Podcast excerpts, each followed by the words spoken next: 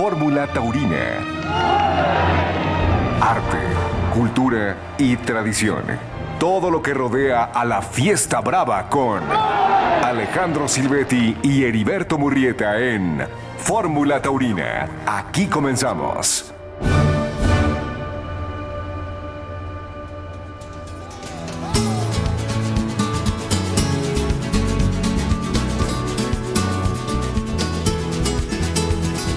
¿Qué tal amigos? ¿Cómo están? Los saludamos con mucho gusto en este domingo 5 de noviembre de 2023. Estamos aquí en Fórmula Taurina en compañía del matador Alejandro Silvetti. Alejandro, buenas noches. Buenas noches, mi Beto, y buenas noches a toda la gente que nos escucha a través de Fórmula Taurina, en especial a la gente de Monterrey. estuvimos por allá y ya les vamos a platicar echaste un buen maratón, un buen eh, eh, ajetreo en los viajes del fin de semana, Matador. Estamos en el 104.1 de FM, 1500 de AM. Tendremos entrevistas en torno a la corrida que se televisó ayer por Juan Toro TV en Tlaxcala. Platicaremos con el empresario José Luis Alatorre. Tendremos las crónicas de los festejos en la Plaza de Toros, Ranchero Aguilar de allá de, de Tlaxcala, en León, en Monterrey y también el resto de, los, de todos los resultados. Hubo muchísima actividad taurina entre jueves y hoy domingo en los ruedos de la República Mexicana. Cadereyta, Morelia, San Luis Potosí, Tlaxcala, Metepec y Guadalajara. Y tendremos particularmente tus eh, opiniones, tu análisis de las corridas celebradas el viernes en Monterrey y ayer en la Plaza de Toros de León. Manuel Montes de Oca en la producción, en Twitter y en Facebook como Fórmula Taurina, son nuestras redes sociales en Spotify con eh, Fórmula Taurina también, así lo pueden encontrar en la plataforma de Spotify. Y vamos a arrancar con esta crónica de la corrida de ayer en la Plaza de Toros Ranchero Aguilar en Tlaxcala, donde Sergio Flores e Isaac Fonseca salieron a hombros. Esto es el hilo del toreo.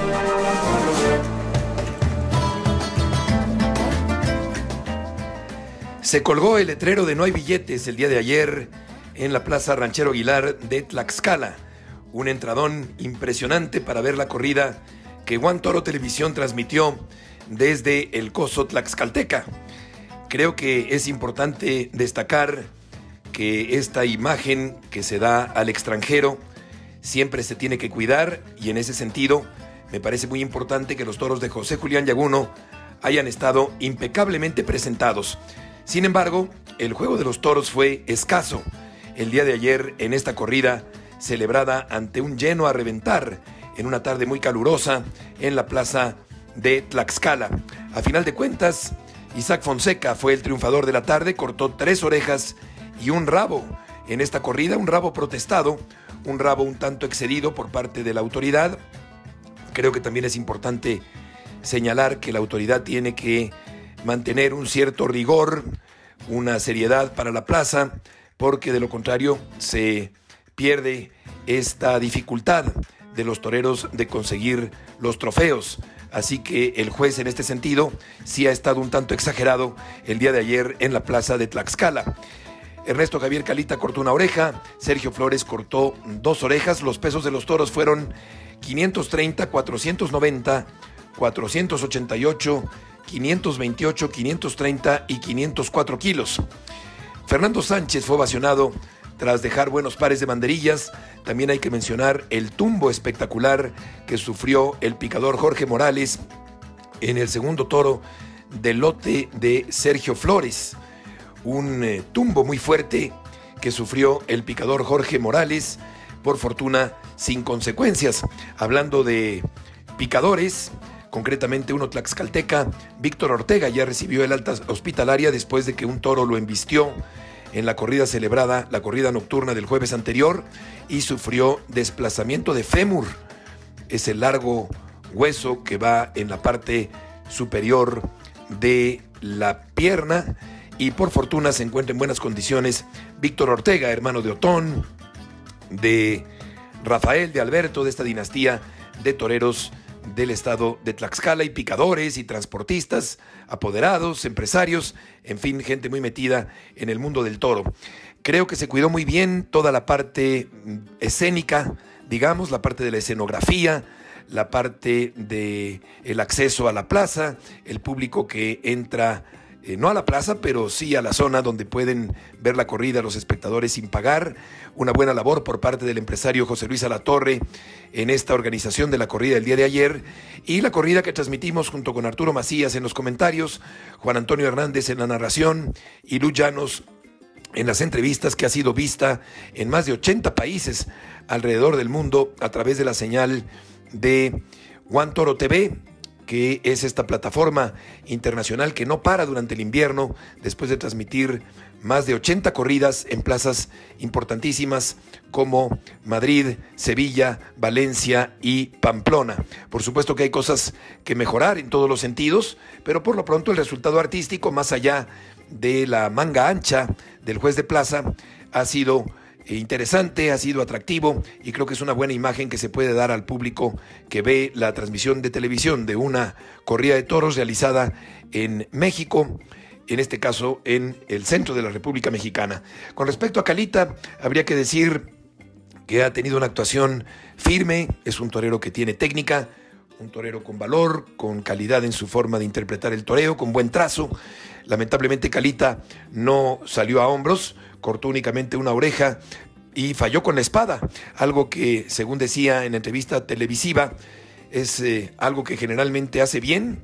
Ah, está terminando un año muy importante porque no hay que olvidar que tuvo una actuación redonda, sólida, una actuación trascendente en la Plaza de las Ventas de Madrid, donde lamentablemente la autoridad le robó un par de apéndices en aquella confirmación de alternativa de Ernesto Javier Tapia en la Plaza de las Ventas de Madrid. Sergio Flores con su toreo técnico, con su toreo de resiedumbre, de entrega total ante un público que lo apoyó en todo momento en esta corrida, también ha logrado cortar dos orejas. Isaac Fonseca, como siempre, salió a darlo todo, a entregarse, a ponerse de rodillas, a convertirse auténticamente en un huracán, siempre con mucha fibra, con mucha decisión, con ganas de triunfar y Claro que la faena a su primer toro ha sido interesante, sobre todo porque fue un medio toro. Podría decirse que prácticamente no hubo faena de muleta, porque el toro se quedaba muy corto, era un toro reservón, era un toro quedado, y sin embargo la formidable estocada en la yema, en la cual el último o el único defecto que yo mencionaría es que resultó desarmado, pero a final de cuentas se le concedió una oreja, yo creo que por la estocada, porque no hubo faena de muleta ante la poca colaboración o la nula colaboración del toro zacatecano de José Julián Yaguno. Y en el último salió también, como de costumbre, a arrear, a, apretar los marfiles, a poner las peras a 25 a los alternantes, a apretarles muy fuertemente a los alternantes y cortó a final de cuentas dos orejas y rabo, pero fue más el esfuerzo del torero que la colaboración que dio el toro y en este caso pues sí creo que resultó exagerado el rabo que se le concedió a Isaac Fonseca que está preparando otra temporada importante para el año que viene en España como seguramente también será en el caso de Diego San Román, que es un torero joven con valor que está también preparando una temporada europea para el año que viene. Destacaremos también que muy pronto Fonseca estará toreando en la Plaza de Provincia Juriquilla. Esto será el día viernes 17 de este mes de noviembre en el centenario de la ganadería de Shahai. Se está preparando un festejo muy importante, muy redondo, con un auténtico cartelazo y después una celebración al día siguiente en la ganadería de Javier Sordo con ese tentadero único en el mundo, un milagro arquitectónico, una joya arquitectónica ideada por Javier Sordo Madaleno Bringas en la ganadería de Shahai en el rancho de La Laja, porque ese día, viernes 17 a las 8 de la noche, van a torear Diego Ventura, Sebastián Castela y Alejandro Talamante, los toreros extranjeros del cartel, Octavio García El Payo, Juan Pedro Yaguno, e Isaac Fonseca por México, pero no olvidemos que también va a ir por delante, va a abrir el festejo Marco Pérez, este joven novillero que está dando mucho de qué hablar, este niño torero sensacional español que va a abrir la corrida de Juriquilla. Y todo esto lo comento porque Fonseca también aparecerá en esa corrida tan importante del día 17 en la Plaza de Toros de provincia Juriquilla en el centenario de la ganadería de Shahai. Ya estamos de regreso en Fórmula Taurina. José Luis Alatorre nos acompaña esta noche en Fórmula Taurina. José Luis, mucho gusto en saludarte.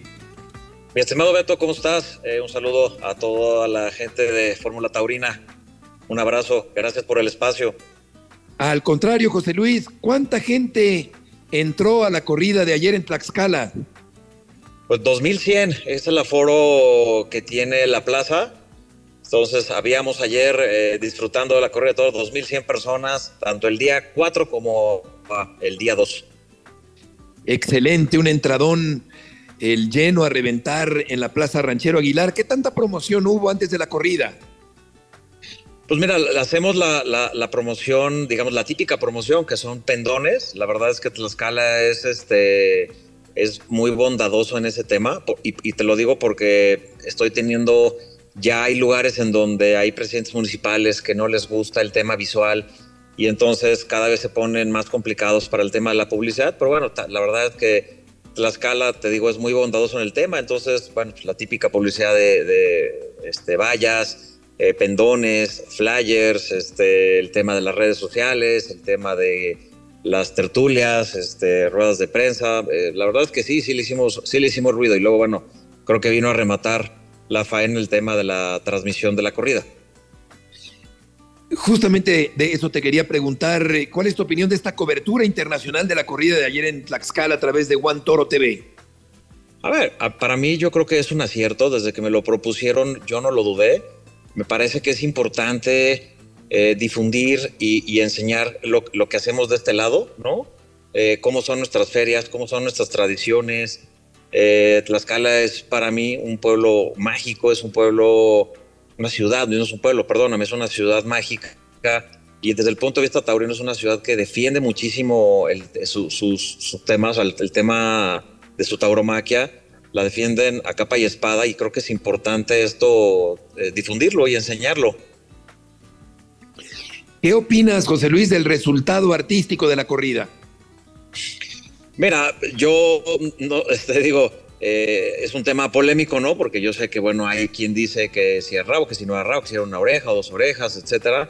Eh, lejos de la polémica, que es un tema de, de, de, cada quien, ¿no? O sea, de que cada quien puede juzgar las faenas a, su gusto. Me parece que yo me inclino más por que la gente salió muy contenta. O sea, yo creo que yo como empresa lo que busco y lo que, lo, que nuestro objetivo es que la gente salga contenta, generar que haya fiesta, que la gente diga, oye, qué bonita experiencia, me gustó mucho y quiero regresar a la siguiente feria o a la siguiente corrida. Eres, José Luis, uno de los empresarios jóvenes más emprendedores, más entusiastas, más inteligentes en el negocio taurino. ¿Cuántas corridas eh, terminarás eh, organizando en este año 2023? Este, gracias Beto por tus palabras. La verdad es que, pues bueno, soy afortunado, pero porque tengo un gran equipo. Eh, no omito decirte que tengo a mi lado a, a Otón Ortega Hijo, quien es, es mi brazo derecho, es mi gente de confianza y con la que la verdad es que el tema operativo de una corrida de toros es fundamental. Entonces, hacer las cosas en los días clave, con acierto, con, o sea, la verdad es que en equipo y bien pensado, me parece que ha sido el éxito que hemos tenido en Feria Toro y eso me ha ayudado a sumar más festejos que los que dimos el año pasado y yo creo que cerraré, si Dios quiere, con 40 festejos este año. Excelente. ¿Sientes que después de la pandemia ya se ha levantado el interés y la afluencia de público y la cantidad de corridas en la República Mexicana? Sí, sí, sí, la verdad es que ya el tema al interior de la República yo lo veo muy movido. Todas las ferias, eh, o sea, más bien todos los lugares, pueblos y ciudades tienen sus, tradicionales ferias y eh, está todo a tope, ¿no? Eh, me parece que sí sigue siendo un punto ahí neurálgico el tema de la México, porque era donde los empresarios, era como el, el, o sea, era el detonante que teníamos los empresarios para ya armar todas nuestras ferias pero, pero salvo eso, creo que todo va, va para arriba. ¿Hay alguna plaza que no has manejado y que te gustaría manejar? Sí, sí, estoy muchísimas. Este, ayer alguien me lo preguntaba justo en Tlaxcala que si tenía yo presencia, por ejemplo, en el sur. Este, no, no he dado nada por el sur.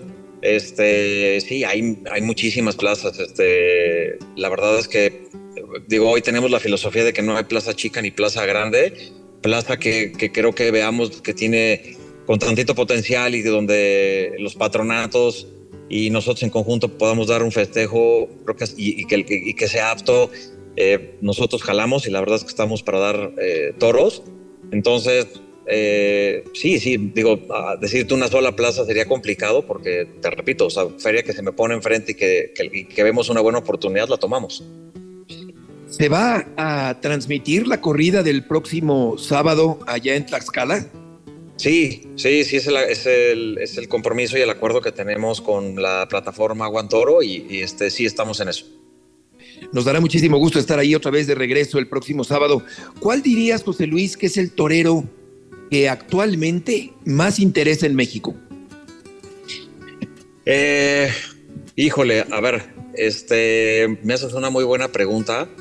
Yo creo que los toreros eh, tienen una marca. O sea, me refiero, los toreros van generando una marca y esa marca hace que la gente vaya a los tendidos. Eh, yo creo que hay toreros, hoy los toreros que más marca tienen, a mi parecer, a mi juicio, es, estaba el Cejas, que desafortunadamente tuvo que, tuvo que interrumpir su, este, su temporada.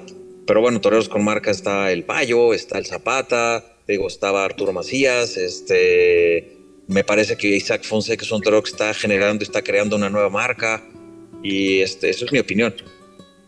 ¿Y algún torero español ahora que se va a retirar Hermoso, que se está retirando el Juli, que Ponce pudiera regresar el año que viene. ¿Cuál consideras que es el torero extranjero, aparte de Rocarrey, que más interesa en México? Este. Otra buena pregunta, mi Beto. Este. es que es Roca, la verdad es que. Sí. A ver, México es, es, un, es, una, es un país que cobija y arropa mucho a los toreros españoles y los hace como toreros consentidos. Ya lo viste como era el Juli, como era Enrique Ponce, en su momento el Capea. Entonces, hoy me parece que no tenemos ese torero que, que, la afición mexicana diga, oye, este es el torero que estamos arropando y al que vamos a impulsar y que lo tenemos como torero consentido. Hoy no lo veo. Este, eh, entonces, eh, sin, lugar a dudas, es Roca Rey. Me parece ahorita la marca más importante, que aunque no es español, es peruano. Pero este, está Morante, me parece que de los que están vigentes ahorita, ¿no? De acuerdo. Y con respecto al cartel del próximo sábado, Arturo Macías efectivamente ya no está toreando. De hecho, fue el comentarista en la transmisión del día de ayer. Se modificó el cartel. ¿Y qué podrías decir de la combinación del próximo sábado en la Ranchero Aguilar? Pues mira, es, una, es un cartel eh, con dos toreros locales, eh, ya te lo mencionaba hace rato, Tlaxcala es una ciudad que impulsa mucho a sus ganaderías y a sus toreros. Esa fue la razón por la cual decidimos poner en ese cartel a Gerardo Rivera y a este José María Macías. Y remata el cartel Héctor Gutiérrez. Entonces son tres jóvenes, eh, tanto Arturo, eh, perdóname, tanto Gerardo Rivera como José María Macías se han venido estando toreando mucho, los he puesto en Guamantla, los había puesto durante el año en algunos festejos aislados que di en Tlaxcala y bueno, se han dado buenos agarrones y pues bueno, fue la oportunidad que vimos para cartelarlos. Y bueno, qué decir de Héctor Gutiérrez, que para mí pues, es un torero revelación este año y que creo que va a apretar, apretar durísimo.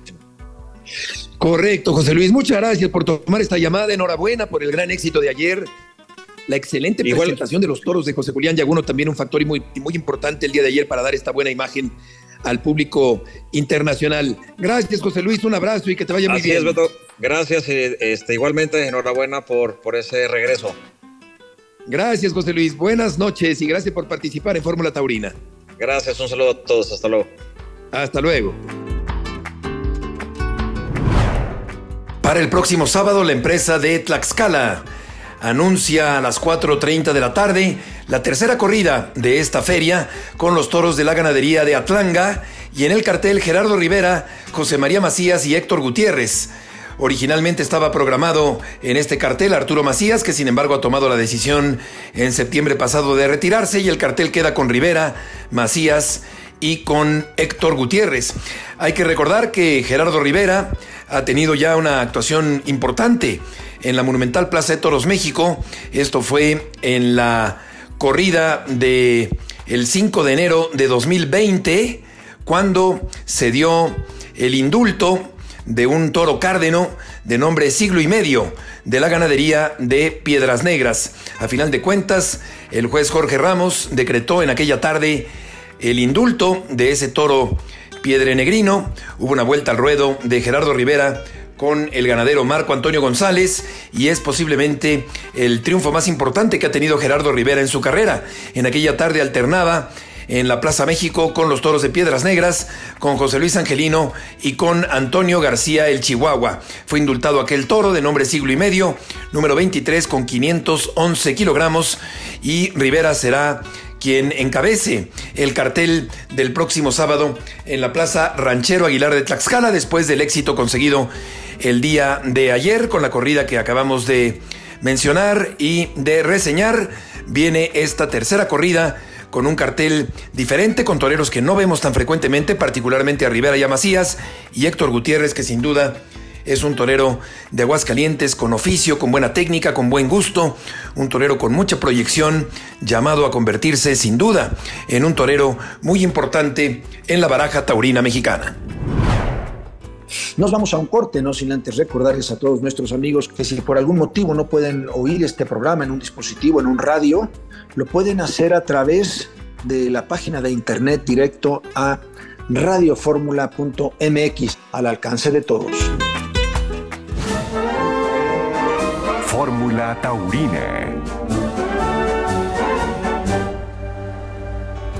Estamos de regreso en esta noche aquí en Fórmula Taurina. El viernes pasado en la Plaza de Toros de Monterrey, ante una media entrada, en una noche agradable, se lidiaron seis toros del Junco y uno de San Isidro que fue el cuarto de la tarde, de juego variado, destacando el quinto que recibió vuelta al ruedo. El séptimo fue de regalo de la ganadería titular. Sebastián Castela, silencio tras un aviso, silencio y silencio en el toro de regalo. Diego Silvetti, palmas y oreja, y Fermín Espinosa Armillita, oreja y oreja. Diego dio la vuelta al ruedo en compañía de los ganaderos. Pero más allá de esta ficha, de esta síntesis informativa. Alejandro Matador, conocer tu punto de vista con respecto a la entrada, el ganado y, la actuación de los toreros el viernes pasado allá en Monterrey. Eh, bueno, mira, quisiera yo un poquito empezar con, otra cosa, que te traigo buenas noticias allá de Monterrey, porque fíjate que la gente escucha mucho el programa ah, y, este, y mucha gente mandándote saludos en especial estaba un señor de nombre Edgar Cortés, que me insistió mucho que, nos escucha, que nos oye, que, que, bueno, que siempre es un programa que les, que les agrada y te mandaban muchísimos saludos, se acuerdan mucho de ti, del, joven Murrieta, del primer espada, de tantas cosas. Excelente.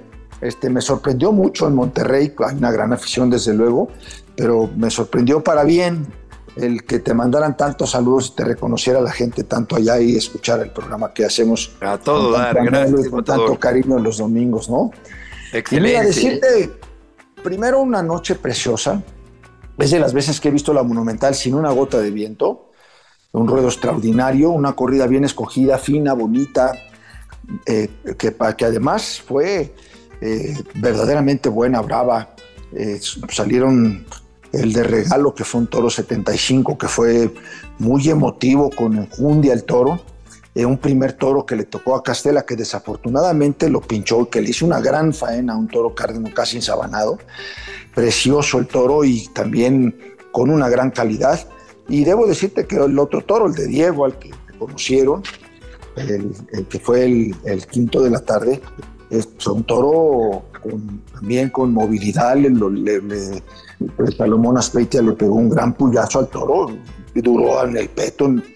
Bueno, que te puedo decir, una corrida para bien muy buena de Junco, ¿no? Humberto Armenta estaba ahí, Luis Espinosa Cházaro, que son los dueños socios de esta ganadería michoacana que ellos terminaron comprando hace unos años, pues la han sabido encauzar y sinceramente ha sido una, una corrida bien hecha, bien cortada, brava, buena en donde sobresalieron tres toros, ¿no? El de Regalo, el de Diego y el primero de la tarde. Los de Fermín cumplieron bien, y salvo el toro de, de Diego, su primero, no, no funcionó. Eh, sí, el, quinto. que se llamó Don Cacho, ¿verdad? El quinto y, y luego uno de San Isidro que resultó complicado. Ese toro sí no dejó mucho que desear porque fue eh, rebañando mucho el toro abajo y no fue cómodo y, la verdad es que eh, el maestro Sebastián Castela le echó una gran voluntad, pero el toro no, no fue lo que se esperaba de él porque era también de muy bonito tipo el toro bajo, bueno, ¿no? Y decirte que Sebastián Castela está pasando por un momento pues de, de maestría, ¿no? Son esas vueltas que lo habíamos comentado aquí antes por la posibilidad de que el Julián no hubiese cortado la coleta pudiese volver en algunos años, pues Castela hizo ese paréntesis y lo ves distinto, ¿no? Eh, insistiendo mucho, queriendo estar eh, mucho tiempo en la cara del toro, disfrutando, pero también en un nivel de maestro, ¿no? La, la faena del primer toro fue extraordinaria, desafortunadamente primero de la noche y luego lo pinchó y, se desvaneció todo, ¿no? En el San Isidro no tuvo materia prima y en el de regalo igual un toro enrasado emotivo con transmisión, él estuvo muy bien, toreando con, con una largueza, con personalidad muy serio, es un torero muy, a veces si podemos decir hasta este, eh, pasado de serio, puedes llegar a ser hasta seco, pero con, una, con un mensaje muy profundo. Ahora lo vi muy, muy bien, desafortunadamente sin, sin esa espada que se necesita para abrir las puertas grandes de las plazas. Eh, Diego tuvo un primer toro que no sirvió y luego un toro que tuvo, como decíamos hace un momento, bravura, calidad. Lo entendió estupendamente bien, lo cuajó, le hizo una gran faena. Desafortunadamente al intentar matarla, al recibir, le dio un pinchazo y luego un estocadón y le cortó la oreja. El caso de Fermín Espinosa Armillita tenía bastante tiempo de no estar nuevamente aquí en la Monumental de Monterrey y sinceramente eh, tuvo una, una, actuación de, mucho querer, de, ganas, de enjundia, de estar allí. Eh, yo siento que está ya más maduro, más consciente de su situación como torero. Eh, llevó una espada extraordinaria en el sentido estricto de haber a su primero lo derrumbó y a su segundo tardó quizá un poquito, pero también la estocada fue muy bien, muy buena, perdón, muy bien ejecutada y puedo decirte que abrió la puerta grande con una oreja de cada toro sin tener el lote que, tuvo los toros más en promedio que sobresalientes, ¿no?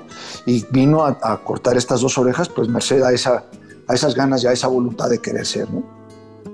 Por otra parte, un agarrón de locura el día de ayer allá en León con una buena corrida de la ganadería de Villa Carmela una muy buena entrada en la Plaza de Toros de León, una tarde con eh, buena temperatura y una rivalidad muy intensa entre Diego Silvetti y Andrés Rocarrey con un gran encierro de la ganadería de Villa Carmela. Seis orejas y un rabo, tres para Diego, tres y rabo para Andrés Rocarrey. Diego tuvo petición en su primero, oreja y dos orejas.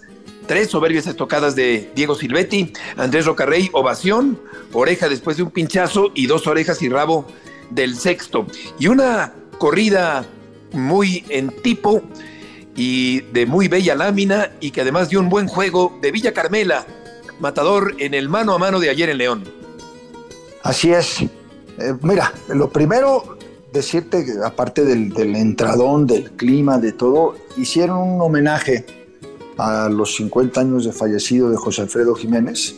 Tengo entendido que así era, si no fue solamente un reconocimiento pero eso hizo que cada toro llevara el nombre de una de las eh, nombres de las canciones, de las letras ah, únicas y excepcionales de José Alfredo Jiménez, guanajuatense, obviamente, que hicieron además, llevaron un mariachi y se hicieron, pues hombre, un poquito siguiendo esa, esa parte de lo que hemos hablado aquí de las corridas temáticas. Ayer la temática era darle ese homenaje a José Alfredo Jiménez y la verdad es que la corrida fue de menos a más. Eh, los toros de Villa Carmela, si tú quieres al principio, sin la fuerza, sin, sin tener ese, ese golpe, esa chispa que se hace falta para triunfar, pero a medida que fue transcurriendo la corrida, fueron saliendo toros uno detrás del otro, cada vez mejores, hasta terminar con ese sexto toro que fue extraordinario, de vuelta al ruedo y cayó en manos de, de Andrés Rocarrey, que está, pues está lo que ya sabemos que es, ¿no? Está hecho una figura del toreo, un hombre con un valor inaudito, con un temple extraordinario. Ayer, si tú quieres, sí puedo decir, disfrutando el temple del toro mexicano y muy conectado con el toro mexicano.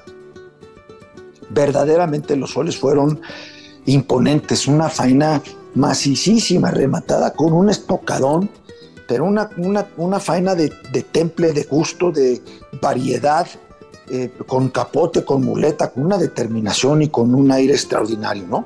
Al toro anterior que lo devolvieron por falta de fuerza a su segundo toro, eh, salió otro toro de Villa Carmela, al que también si lo mata le corta otras dos orejas, pero ese sí, entonces sinceramente lo, digo, no sinceramente, desgraciadamente lo pinchó, pero también hubiera podido tener un triunfo grandísimo. Entonces en su primer toro cortó una oreja, una, una, una tarde estupenda de verdad de, de, parte de Rocarrey. Y bueno, pues Diego en su casa, en su tierra, con, con su gente, pero también con una espada extraordinaria. Ayer verdaderamente mató a los toros de una manera suprema, sobre todo al último, al que le corta las dos orejas, lo mató recibiendo en todo lo alto, en una ejecución preciosa.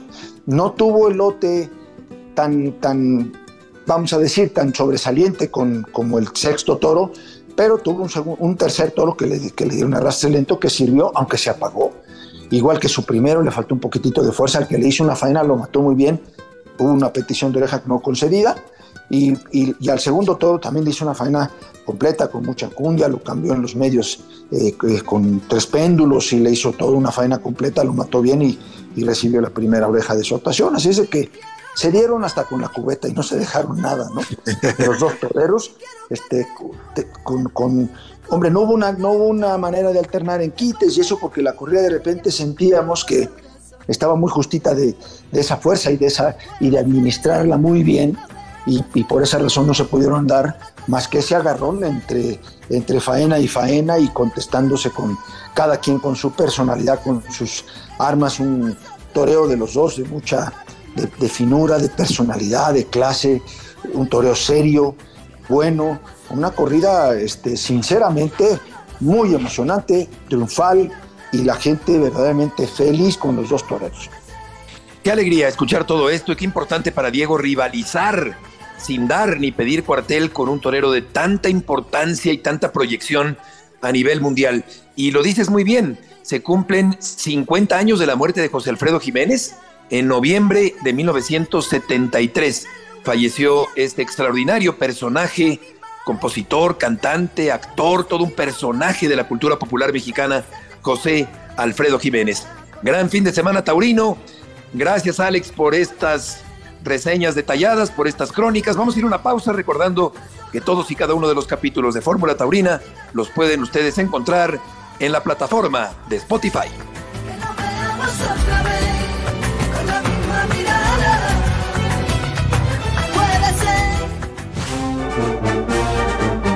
En un momento continuamos con el final de la faena de Fórmula Taurina. Antes de pasar a los resultados de las eh, funciones taurinas en la República Mexicana, queremos recordar que mañana se cumplen seis años de la muerte de Miguel Espinosa Armillita a los 59 años de edad, el 6 de noviembre de 2017 en su natal Aguascalientes. Miguel Espinosa Armillita, uno de los grandes toreros mexicanos de los últimos tiempos, un hombre que logró un equilibrio entre sus conocimientos técnicos y sus posibilidades artísticas. Su mano izquierda se convirtió en un referente obligado cada vez que se hablaba del toreo bueno. Alcanzó Miguel altos niveles de desenvoltura y distinción con su pase natural, difícil de perfeccionar por ejecutarse con la muleta desarmada y la sarga menos rígida que cuando se traza un derechazo. Fue añadiendo regusto a sus diferentes ediciones del pase del desdén. Miguel fue un torero de gran clase, siempre tuvo la onza y la cambió cuando él quiso, cuando anduvo de vena, apostando por un toreo interior, no por esporádico menos bello, y pasando por alto la presión que un sector de la crítica y del público le demandaba una mayor regularidad. Sobran ejemplos para hablar sobre las eh, formas de despertar expectación por parte de un torero de arte que se brinda a veces, como ocurría con Miguel, a cuentagotas. Miguel Espinosa Armillita, un concepto diáfano del toreo, respaldado por la grandeza de la dinastía Armillita. ¿Qué pasó? ¿Qué pasó en el ruedo? Los resultados de Fórmula Taurina.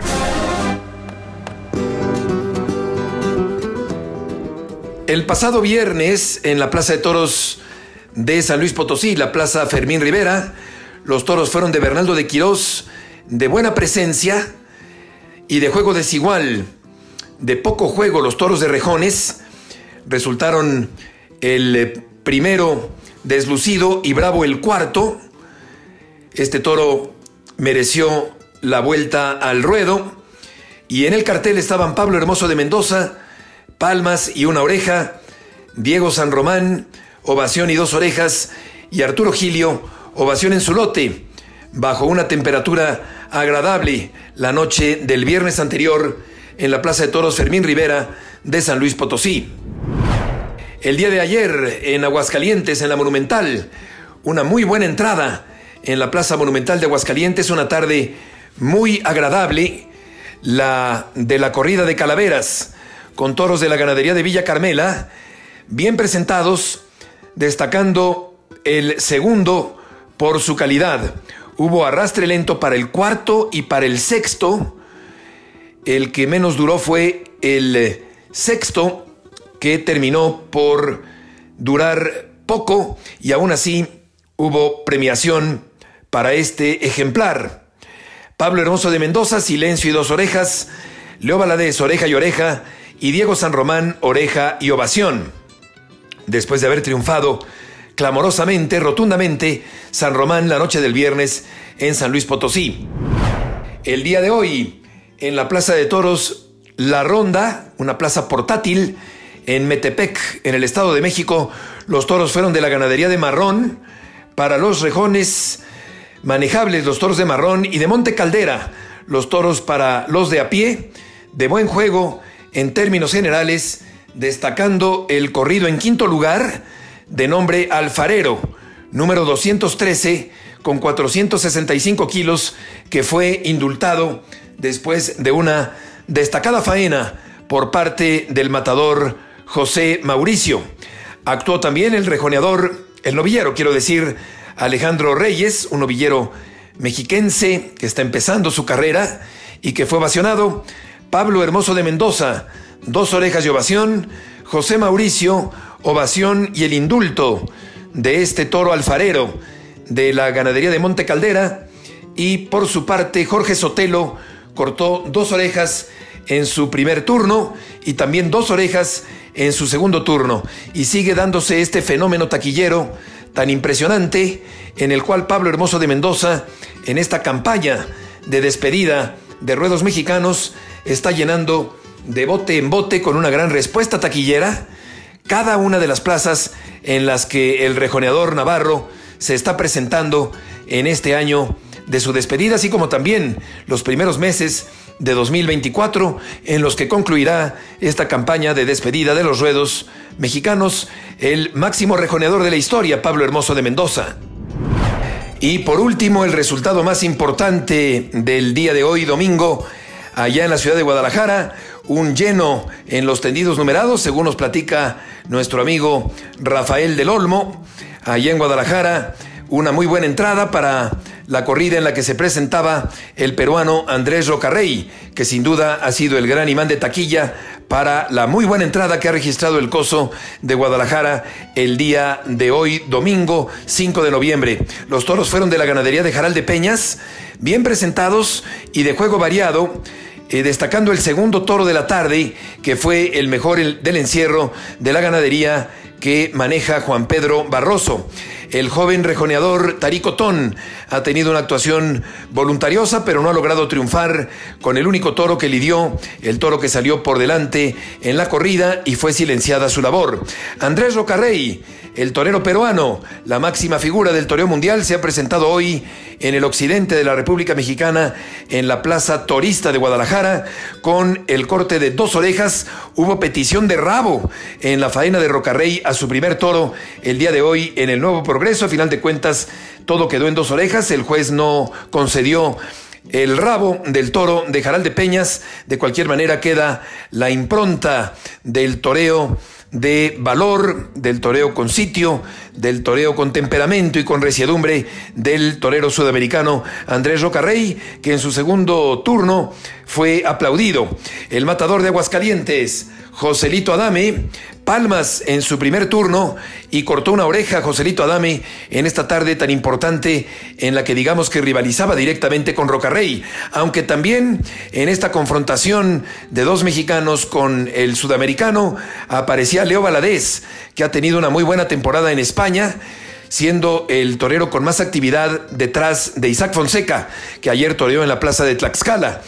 Leo Valadez eh, pechó con lo difícil del encierro de Jaral de Peñas, lamentablemente pinchó a los dos toros de su lote, oyó un aviso en su primero y un aviso también en su segundo turno, y es por eso que Leo Valadez decidió regalar un toro, y este toro de regalo fue de la ganadería de Fernando de la Mora, un toro al que toreó magníficamente, una faena redonda por parte del torero de Aguascalientes, y sin embargo todo quedó en eh, eh, una ovación para Leo Valadez en el toro de regalo de la ganadería de Fernando de la Mora. Leo Valadez ha peleado también las palmas el día de hoy en la Plaza de Guadalajara, este torero de Aguascalientes que nació el 19 de febrero de 1997 en esta tierra tan taurina de Aguascalientes que recientemente toreó en Madrid Tuvo una actuación también destacada en Madrid, una temporada muy completa, la de Leo Valadez allá en Madrid.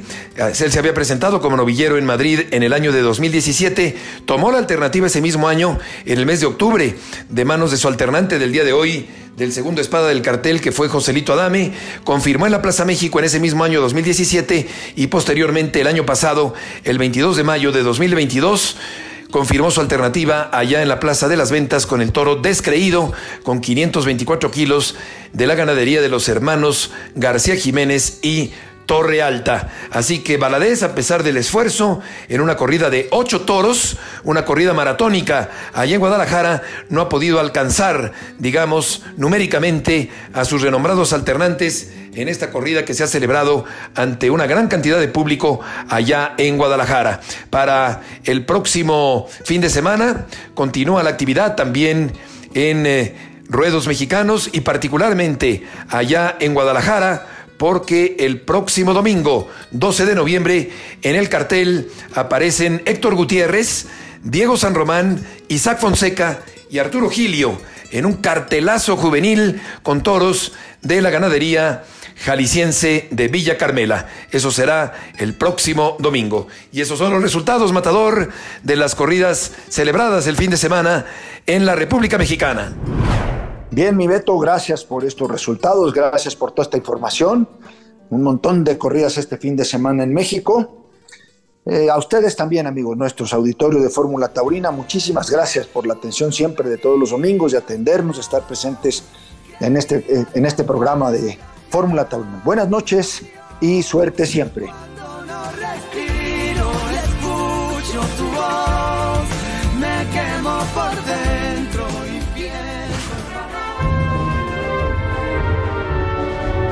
El público salió toreando. Fórmula Taurina. Nos esperamos el próximo domingo 9 de la noche en nuestra Fórmula Taurina con Alejandro Silvetti y Heriberto Murrieta. Fórmula Taurina